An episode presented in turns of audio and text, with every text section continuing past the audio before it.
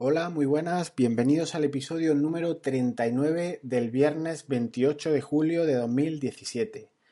Último episodio en formato audio del mes de julio, mes que hemos dedicado al ciclo dedicado a la gestión por procesos en la empresa, en el que hemos visto que todo son procesos en la empresa. En esta ocasión vamos a ver algo totalmente diferente.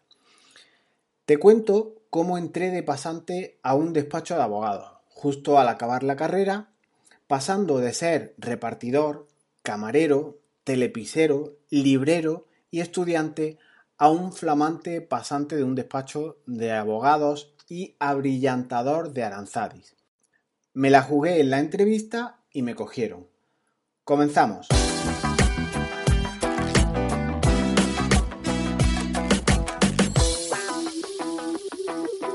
Siempre he estado buscándome la vida, trabajando para simultanear estudios y ocio, trabajando fines de semana, campañas de verano, bares, telepisas, etc.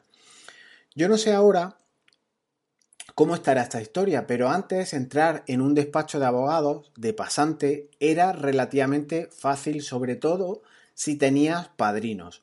Yo en mi caso eh, conocí a una procuradora con, la que trabajé unos años y me buscó tres entrevistas. Pues bien, al acabar la carrera, te hablo para que te ubiques en el año 95. Yo soy de la promoción 90-95, cuando no existían los grados, eran licenciatura y en concreto la de Derecho era de 5 años. Conseguí, como te he comentado en la intro del audio, gracias a esta procuradora, tres entrevistas para ir a diferentes despachos de abogados a entrevistarme con abogado titular del despacho para ver si podía entrar como pasante o no. Pues bien, en esos años andas perdido, o al menos yo lo estaba recién aprobada la carrera, y pensé que entrar en un despacho sería una buena idea para ir determinando mi, futuro laboral. laboral. Si ejercer eh, estaría dentro de mis planes, es decir, si ejercer como abogado estaría dentro de mis planes, me sentiría bien, realizado, o, o era un objetivo a corto o medio plazo, en fin, o bien si debía de pivotar o preparar oposiciones, en fin, que me lancé a intentar entrar en un despacho como pasante, que de todos los eslabones de la organización de un despacho de abogados, no es que seas el último, sino que ni eres el labón, eres el de los cafés, eres el de la fotocopiadora, eres el que te mandan para arriba y para abajo. Pues bien, primera entrevista. Me presento un viernes a la entrevista y nada más llegar a la sala de espera, la secretaria, súper pintada, elegante, seria, con mucho empaque, me invita a sentarme en la sala de espera.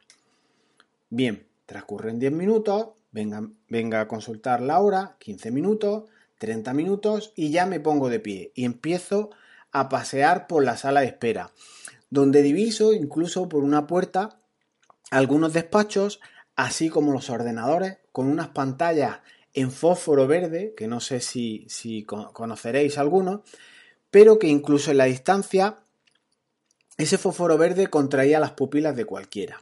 Pues bien, en esa media hora que había transcurrido, yo ya había oído criticar lo mal que iban los ordenadores a dos de los abogados asociados. Estos que eran asociados, de que eran asociados lo descubrí después. Y a la secretaria, en la que ya llevaba media hora en compañía de ella en la sala de espera, como un millón de veces protestó, resopló sin parar y no para de decir, qué desesperación, qué lento va el ordenador, puf, puf, y venga a soltar, puf. Pues bien, una hora, una hora y diez minutos y ya me dijo la secretaria del puf, ya puedes entrar al despacho. Imaginad la situación, el manojo de nervios de una hora y diez minutos esperando en un, en un despacho, en una sala de espera, antes de entrar a, entrevistarte con el, con el abogado titular. Pues bien, entro, doy la mano al, abogado y tenemos una pequeña entrevista de unos 10 minutos donde me percaté que el titular de este despacho, de este bufete, no le preocupaba mucho mis conocimientos ni mi experiencia. Vamos, que no le importaba ni un pimiento literalmente. ¿Por qué le iba a preocupar eso a un abogado eh, el que entre un despacho, un pasante a su despacho? Mm, recién salido de la carrera, supieras eh, lo que supiera, nada tenía que ver con lo relacionado con una vida de expedientes de un despacho. Lo digo yo desde mi conocimiento en el que yo no vi ni una demanda, ni vi nada contable, era todo economía, derecho civil, derecho romano, filosofía del derecho, derecho internacional. Mm, me atrevería a decir que un 90% de las materias que vi para nada tenían que ver con los asuntos que luego se iban viendo en el despacho. Pues bien, el conocimiento o que sea de matrícula puede estar bien, pero para hacer fotocopias igual eh, no hace falta hacer tanta entrevista ni tanta historia. Pues bien, terminamos la entrevista, como digo, de unos 10 minutos y damos un pequeño paseo por el despacho. El titular me presenta a los socios, a, los abogados asociados, a dos de la secretaria, a una ya la conocía, la del PUF, y nos acercamos a la puerta, eh, caminando poco a poco, ya más relajados para, marchar, para marcharme. Y me salió del alma decirle lo siguiente al titular. No te molestes con esto, pero deberías cambiar esos ordenadores. Aquí me di cuenta de que me había pasado tres pueblos, así que intenté suavizar la situación ya casi en la puerta al ver la cara del abogado titular.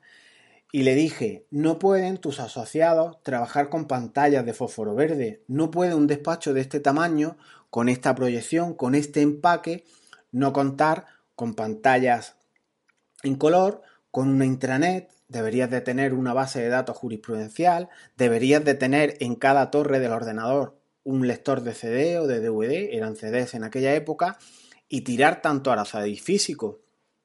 Pues bien, no sabía yo lo que me esperaba luego con los aranzadi que ahora después os cuento, pero antes de, salir por la puerta, esta, esta valentía o este arrojo eh, me dijo el titular del despacho, empiezas el lunes a las 9 y ahí quedó la, situación. Me jugué un repoker, le dije algo que me salió innato de dentro y, empezaba el lunes. Pues bien, subidón increíble de adrenalina como podrás eh, imaginar. Llamadas a la familia, a la novia, en fin, lo clásico en estos momentos de euforia desbordada. Imagina el fin de semana que pasé. Sábado y domingo con noches en blanco, dándole vueltas a lo mismo, ideas recurrentes, que sí, que ropa me pongo, cómo debo actuar, eh, repaso alguna materia de, la carrera, dudas existenciales de alto nivel sin duda. Pues bien, el lunes entraba a las 9 a un despacho de abogados, como ya os he comentado, y me, me, asaltaba las siguientes cuestiones. ¿Qué me encomendarían? Ojalá fueran asuntos más tributarios, más fiscales, más societarios, que era lo que a mí más me gustaba, más que temas penales o más que temas civiles. En fin, cábalas para arriba y para abajo. Pues bien, llega el lunes y a las 7.45 estaba el tío en la puerta del despacho con unos castellanos curboys, pantalones chinos docker, los auténticos, los que, los que no se planchan, no los que hay ahora, camisa del caballo, pero de caballo pequeñito, no como las de ahora, que se sale el palo del jinete por la parte de atrás de la camisa, y con gomina hasta arriba de marca Patrico. Pues bien, esperando nervioso una hora y cuarto antes de la cita. Yo soy de los que llegan antes a la cita, pero más de una hora de antelación igual ahí me pasé un poco. Serían los nervios. Pues bien, subo a las nueve al despacho y cuál fue mi sorpresa que ese fin de semana al parecer habían pintado todas las habitaciones y tocaba hacer mudanzas de estantería y adecentamiento con carácter general. Pues todos los miembros del despacho se reían al verme entrar. Todos en ropa, en ropa cómoda, vaqueros, zapatillas de deporte y venga risa. Me dieron una valleta y me tocó limpiar uno a uno los aranzadis de polvo. Son cosas en las que se aprende un montón. Es como la pregunta que yo he escuchado que hacen en la mili. ¿Quién tiene estudios? pregunta el mando eh, en, la formación y alguno de los, de la tropa, algún soldado, algún militar de los más avezados, levanta la mano y le dice al mando, pues bien, yo sí tengo conocimiento o tengo estudios, sé de informática y automáticamente te mandan a limpiar las letrinas. Pero esto ya son otras historias. Así, como yo ya tenía despacho, ya era pasante titulado, era limpiador de Aranzadi con título propio, Dejé las otras entrevistas y me quedé en este despacho en el cual tenía mucho por hacer por el propio lío en el que me, en el que me había metido. Y como toda la vida, hay determinadas actitudes que pueden abrirte puertas y yo te voy a enumerar algunas muy brevemente por si te sirven de algo.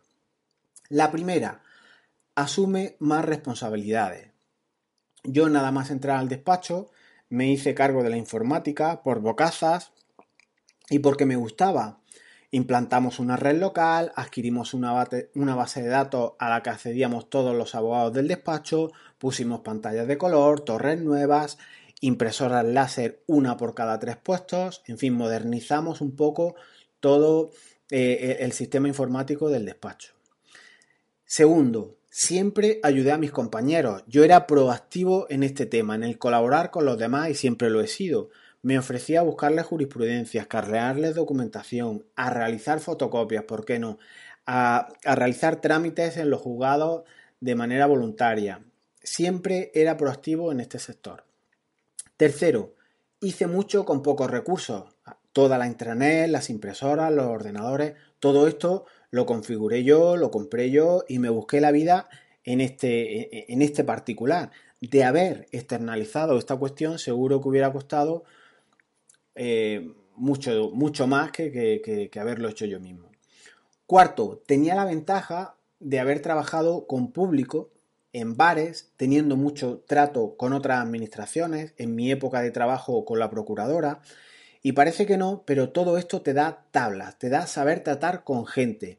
Y es una ventaja frente a un perfil de persona tímida o más rata de biblioteca, dicho todo desde un punto de vista cariñoso, a un perfil, pues eso, más gitano, más dicharachero, más introvertido y que tiene más trato eh, con la gente de una manera más cómoda. Y quinto y último punto, sonríe mucho, sonríe mucho y disfruta del camino, sin buscar un fin último, eh, que, se convierte, el, caminar, el andar el camino se convierte en más agradable si no vas buscando un fin siempre, una meta eh, a la que llegar.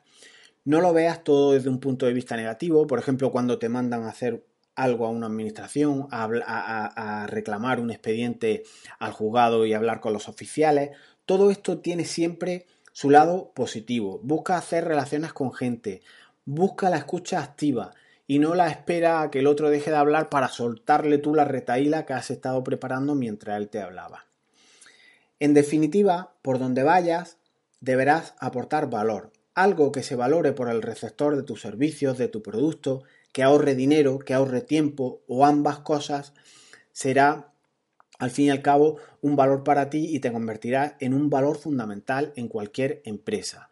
Si no, ¿para qué te va a querer cualquier organización si no aportas valor en, alguna de la, en alguno de los sectores o puntos que te he nombrado, como puede ser dinero, tiempo? Aquí tiene que ser win-win. Todos ganan con que tú estés en una organización, tanto tú como el que, el que te contrata. Y bien, hasta aquí el episodio de hoy, algo diferente, pero que es como la vida misma. Si tú fuiste en alguna ocasión pasante, becario, eh, trabajador en práctica, este audio te habrá resultado familiar porque tú tendrás batallitas muy similares, mm, más escabrosas, menos escabrosas, pero al fin y al cabo batallitas que van nutriendo todo.